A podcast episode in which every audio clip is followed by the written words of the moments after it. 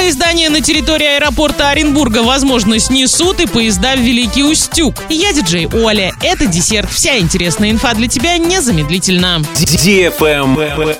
News. В оренбургских СМИ появилась информация о возможном сносе старых зданий на территории аэропорта Оренбурга. Сообщается, что собственник не исключает принятие такого решения, так как для реконструкции объекта нужна свободная площадь. На данный момент выбирается новая площадка для строительства современного терминала. В течение трех лет аэропорт Оренбурга ждут глобальные изменения. Проект реконструкции включает в себя строительство пассажирского терминала с удобным международным сектором и наличием не менее двух телетрапов, строительство грузового терминала и новой полосы. На время реконструкции аэропорта рассматривается возможность использовать для полета второй аэропорт в черте города, в авиагородке. Аэропорт Орска вслед за Оренбургским аэропортом тоже ждут обновления, правда, не такие масштабные. Travel Guide. Круговые туристические поезда выходного дня начнут курсировать из Москвы и Петербурга в Великий Устюг с 12 ноября. Они будут следовать по маршруту Москва-Великий Устюг, Кострома, Москва, отправление по пятницам и возвращение в воскресенье, и Санкт-Петербург, Великий Устюг, Вологда, Санкт-Петербург,